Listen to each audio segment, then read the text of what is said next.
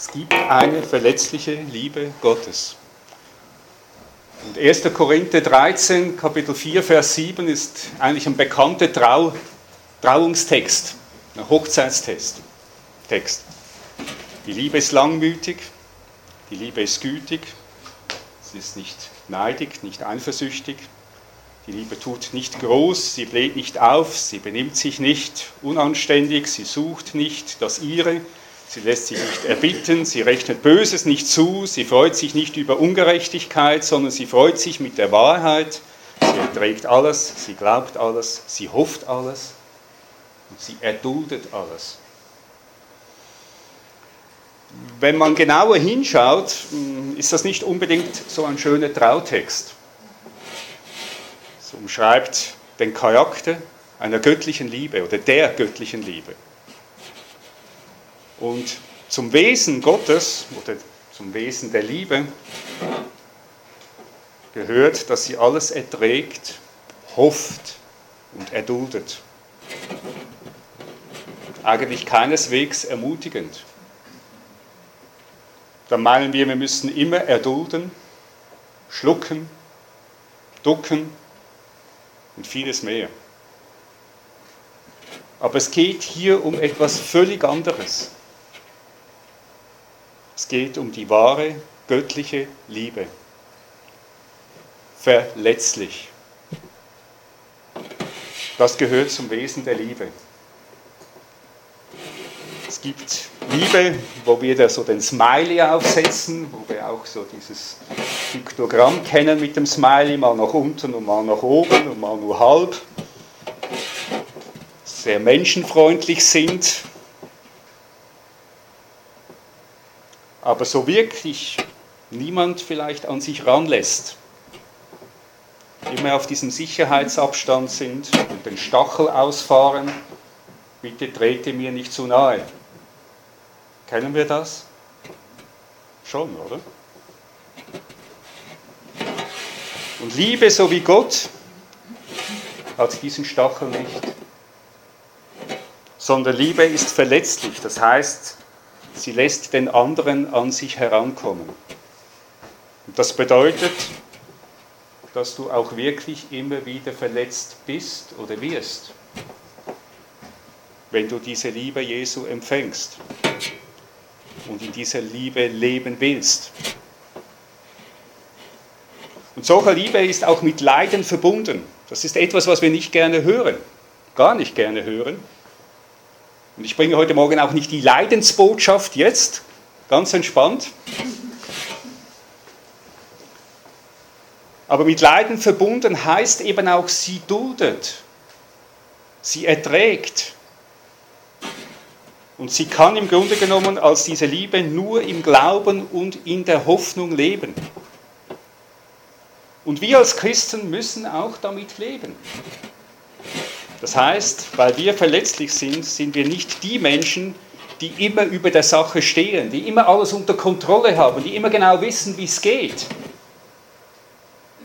sondern wir sind abhängig von dieser Liebe Gottes immer wieder neu.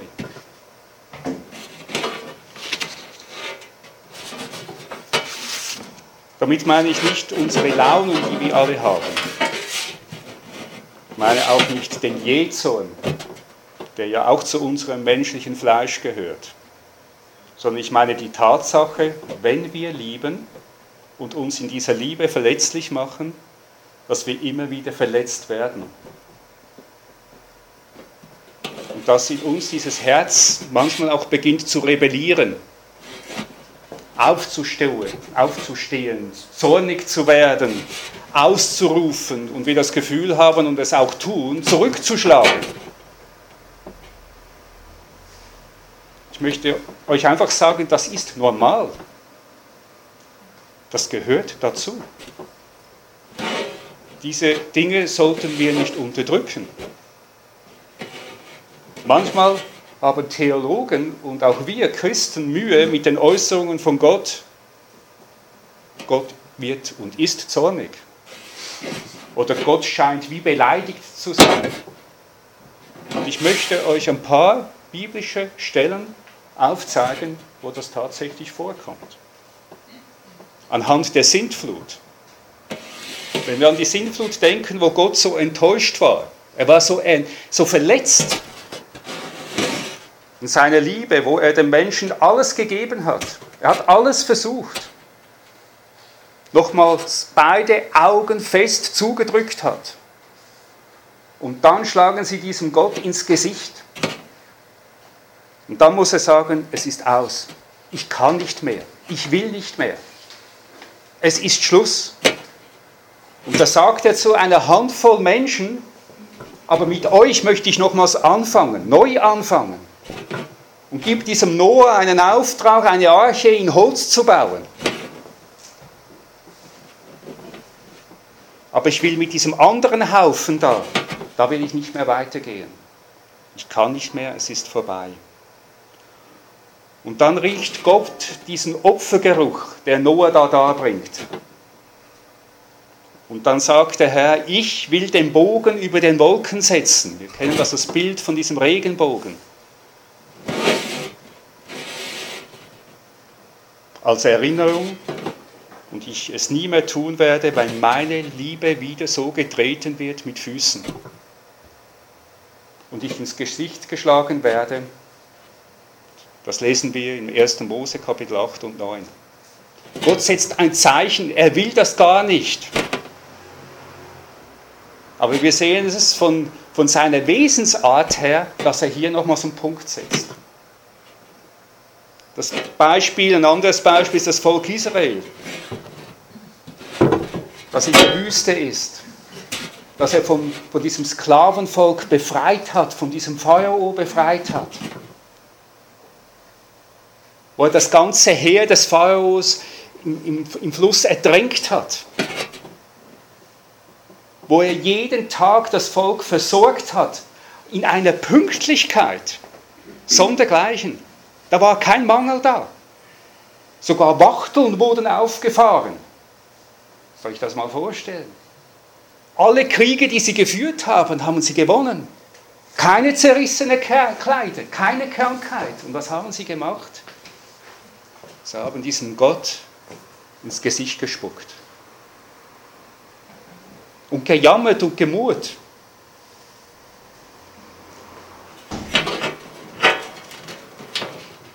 Wie hat Gott reagiert? Wo sie gesagt haben, wir wollen wieder zurück nach Ägypten. Da haben wir es viel besser gehabt. Wir wollen diese Freiheit gar nicht. Wir wollen wieder, wieder diese Sicherheit haben als Sklavenvolk. Müsst euch das mal vorstellen. Wir wollen diese Sicherheit, diese Freiheit gar nicht, sondern wir wollen Sicherheit haben. Als Sklavenvolk wussten sie wenigstens, woran das sie waren. Aber sie konnten mit dieser Freiheit, die Gott ihnen gegeben hat, nicht umgehen. Und da hat Gott zu Mose gesagt, ich mag nicht mehr. Ich will mein Volk austilgen. Ich will mit dir nochmals ein neues Volk aufbauen, hat er gesagt, im 4. Mose Kapitel 14, Vers 12. Versteht ihr, das ist diese verletzte Liebe Gottes. Dieser Gott hat sich verletzlich gemacht. Den kann man auf dem Herzen herumtrampeln. Das ist kein Kaktus, der im Himmel sitzt, der seine Stacheln ausfährt. Engeln, die Gott umgeben, damit wir ihn nicht verletzen können. Quatsch, unser Gott ist verletzlich. Ein anderes Beispiel ist Hosea. Wenn du dich so blamierst vor allen Völkern wie später bei Hosea, wo Gott gesagt hat, heirate eine Hure, damit du einmal spürst, was verletzliche Liebe ist, wenn du eine Frau hast, die fremd geht. Und du kannst zu Hause die Kinder hüten. Und sie geht auf den Strich. Gott sagt, so fühle ich mich. So wird mein Herz mit Füßen getreten von meinem Volk. Und dann steht dieser verletzte Gott auf, da im Hosea. Dann wird er zu einem eifersüchtigen Gott. Und in Kapitel 13, Vers 6 bis 8 sagt Gott, ihrem Weideplatz entsprechend wurden sie auch satt. Sie wurden satt und ihr Herz erhob sich Darum vergaßen sie mich. Ich werde gegen sie wie ein Löwe laure gleich einem Leopard. Ich falle sie an wie eine Bärin, die ihre Jungen beraubt ist und zerreiße den Verschluss ihres Herzens. So spricht eine verletzte Liebe. Verstehen wir das? Das Beispiel Jesus. Auch Jesus, der uns diese Liebe gebracht hat, auch er konnte zornig werden. Deshalb spricht die Bibel vom Zorn des Lammes. Ein Lamm kann doch nicht zornig sein, oder? Offenbarung Kapitel 6, Vers 16. Ein Lamm ist wehrlos, schutzlos, ohne Klauen. Aber der Zorn des Lammes, das ist diese Liebe, die getreten wird mit Füßen, wo wir auf das Kreuz spucken, gibt es Theologen, die behaupten, das Kreuz habe nur noch symbolischen Charakter. Da werden Staatsbeschlüsse gemacht, dass man menschliche Embryonen für medizinische Forschungszwecken frei gebrauchen kann. Mitten in Europa. Da werden Staatsbeschlüsse gefasst, das gleichgeschlechtliche Paare besser zu stellen. Es gibt nur einen Beschluss, der Gültigkeit hat. Das ist die Schöpfungsordnung Gottes und die steht über der Partnerschaft und die verhält sich zwischen Mann und Frau. Aber versteht ihr, was da abgeht? Um uns herum und in uns. Oder mit uns auch. Wo wir immer wieder gefragt werden, Stellung zu nehmen als Christen bezüglich dieser verletzten Liebe Gottes. Wo wir die Liebe Gottes treten mit Füßen. Wo wir sagen, wir sind ein christliches Land. Und Gott wird, ich bin sowas von überzeugt und ist so spürbar, dass er über dieses Land Tränen vergießt. Und da sucht er Menschen wie du und ich einfach. Keine Hochgestellte, sondern einfache Menschen, die das Evangelium einfach weitergeben. In der Einfachheit und sagen, aber da gibt es einen Gott, der hat seine Liebe gegeben durch Jesus Christus der kommt und zeigt immer wieder die Wundmale Jesu und sagt, da bin ich. Ich will dir sagen, dass ich dich liebe von ganzem Herzen.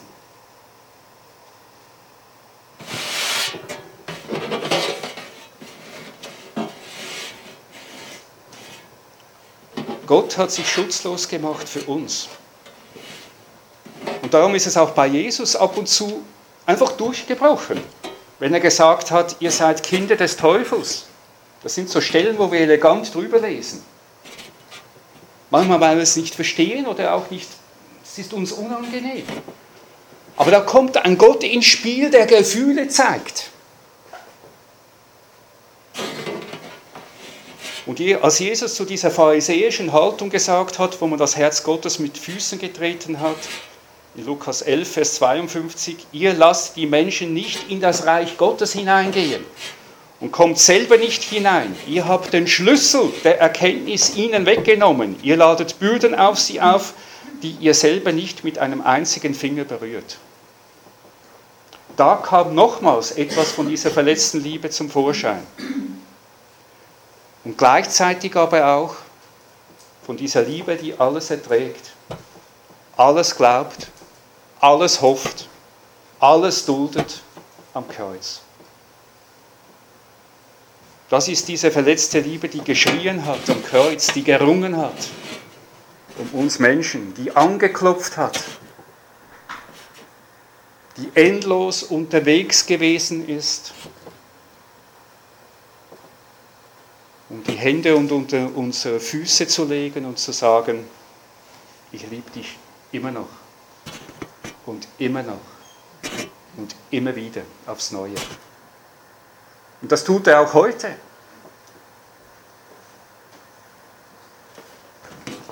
Und deshalb müssen wir nicht erstaunt sein, wenn auch wir verletzt werden als Christen. Wir können cool sein, aber ob wir dann immer in der Liebe Gottes sind, ist eine andere Frage. Darum diese vielen Stellen auch in der Bibel. Ein aktuelles Beispiel von mir am Freitag. Viele von euch wissen, dass ich Geschäftsführer bin von einem Seniorenzentrum hier in der Nähe. Und ich habe am Freitagnachmittag einen Telefonanruf bekommen von, einer, von der Hauptgeschäftsstelle, wo mich ein, eine Person in, in, unserer, in unserer Einrichtung an höherer Stelle quasi beschwert hat, dass sie mit mir nicht zufrieden ist. Ich war verletzt. Wieso kommt die Person nicht auf mich zu? Wieso sagt sie mir das nicht ins Gesicht? Sagt Herr Zwingler, so geht's nicht. Vielleicht hat sie ja recht, was, sie, was die Sache betrifft. Aber was uns doch so stört an der Sache ist die Art und Weise, oder? Wenn du es über sieben Ecken hören musst, was Menschen über dich denken, und es dann noch so verletzlich ist. Und ich frage dich, was geht dann jeweils ab in unseren Köpfen?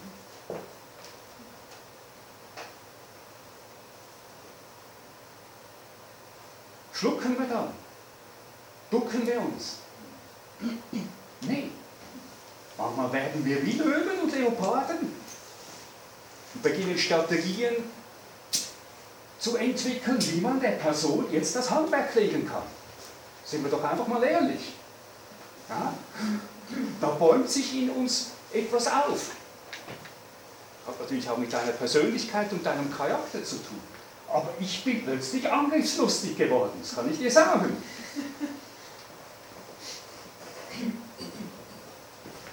Und wir wissen genau, dass Gott so nicht denkt.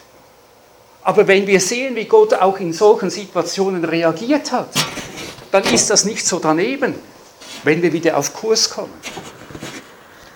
Und das macht doch das Leben normal, auch als Christ, oder? Versteht ihr? Auch als Christ. Das sind die Gefühle, die Gott auch hat die er auch sagt, die du haben darfst. Aber schau immer wieder auf das leere Kreuz, was er für dich getan hat, wo er diese Liebe erduldet hat.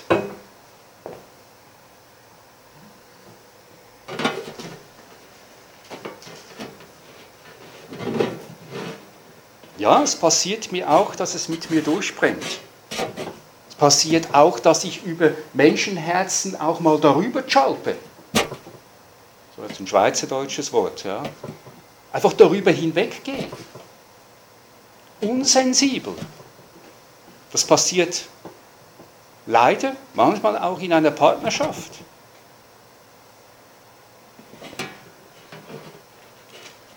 Dann gibt es auch mal schlaflose Nächte, wo man sich selber anklagt.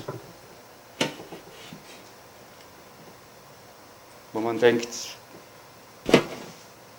ich habe dich verraten wie ein, wie ein Petrus, oder? Ich habe dir keine Ehre erwiesen. So dieses schlechte Gefühl dann. Weil ich aus meinen Verletzungen heraus einfach ausgerufen habe. Einfach mal aus meinen Verletzungen heraus agiert habe. Aber wir müssen dazu stehen. Und wir dürfen dazu stehen, zu diesen Schwächen, fehlen. Wenn wir dieser Liebe Raum geben in uns, dann sind wir verletzlich.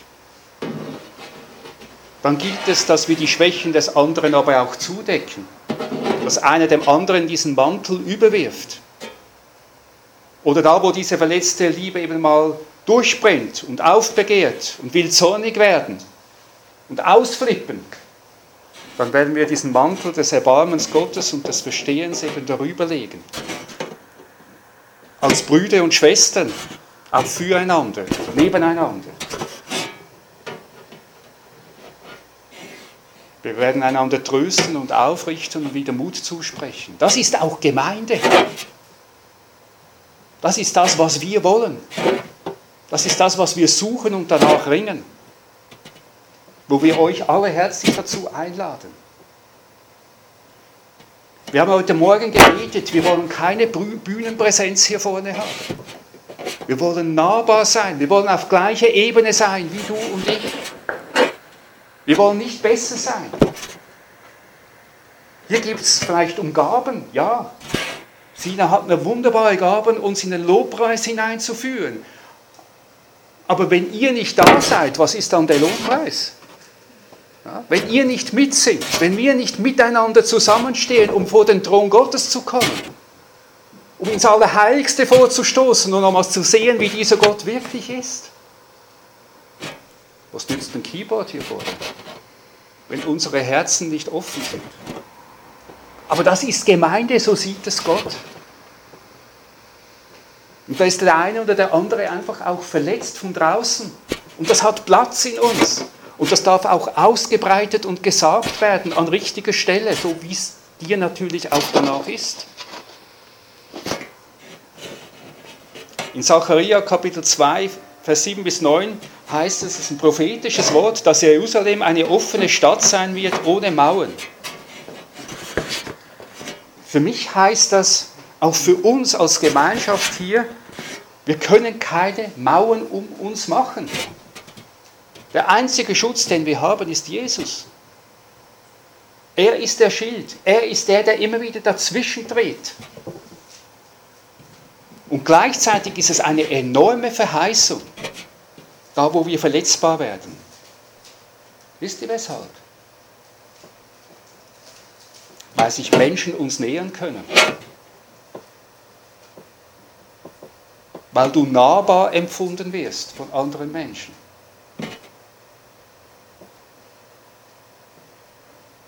Da können wir uns spüren. Da können wir unsere Herzen teilen.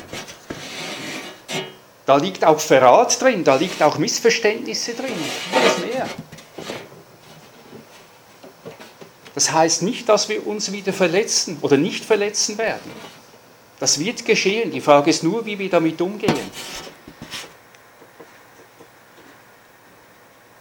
Ich sage das auch in euer Herzen hinein, die ihr auch aus einer verletzten Gemeinde herausgekommen seid. Ich glaube, das ist ganz wichtig, dass wir das auch nochmals hören.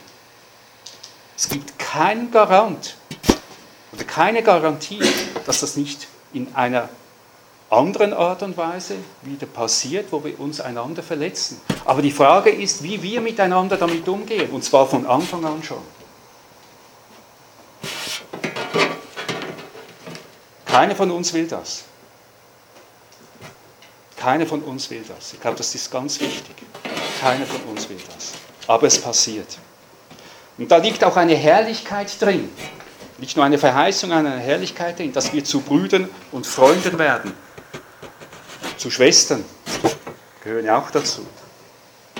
Wo wir einen anderen höher achten und dem anderen Raum geben, ihm eine Herberge bieten, dass er sich wohlfühlen darf.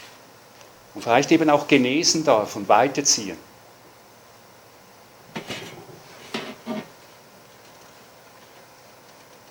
müssen uns als Christen nicht schämen, sondern man soll spüren,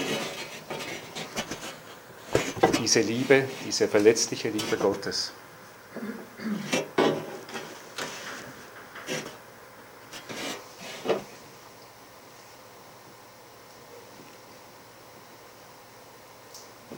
Wisst ihr, warum der Heilige Geist so verletzlich ist?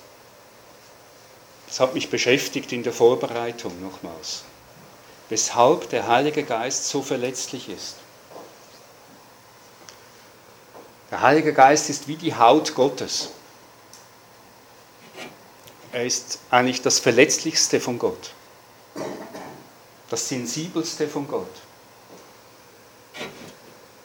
Und deshalb kann man diesen Heiligen Geist auch betrüben, sagt uns die Schrift klar, komme gleich dazu. Dieser Heilige Geist wird auch gehen, wenn wir ihn betrüben.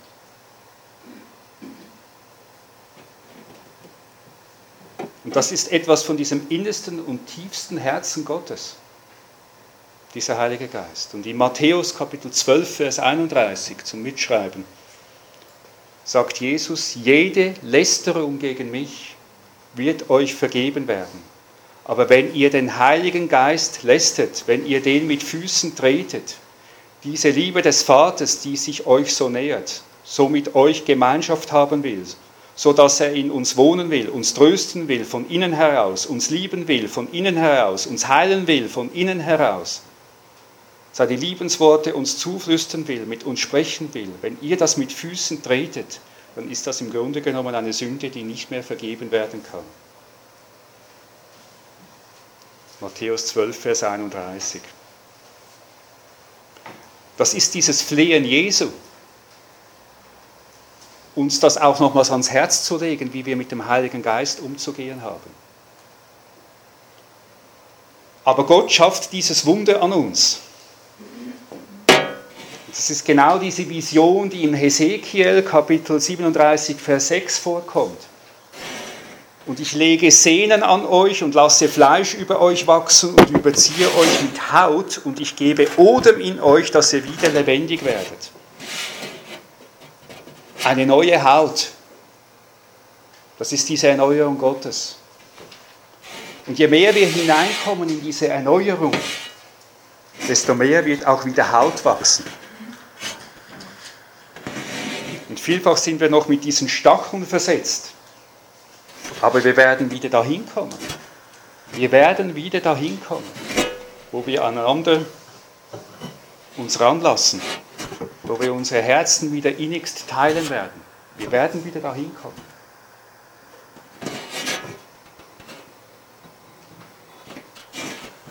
Und da meine ich jetzt nicht nur, dass das die Gründe sind von Gemeinden, von verletzter Gemeinde, sondern das können auch ganz andere Gründe sein, von, wo wir Stacheln ausfahren wo wir auf Sicherheitsabstand gehen.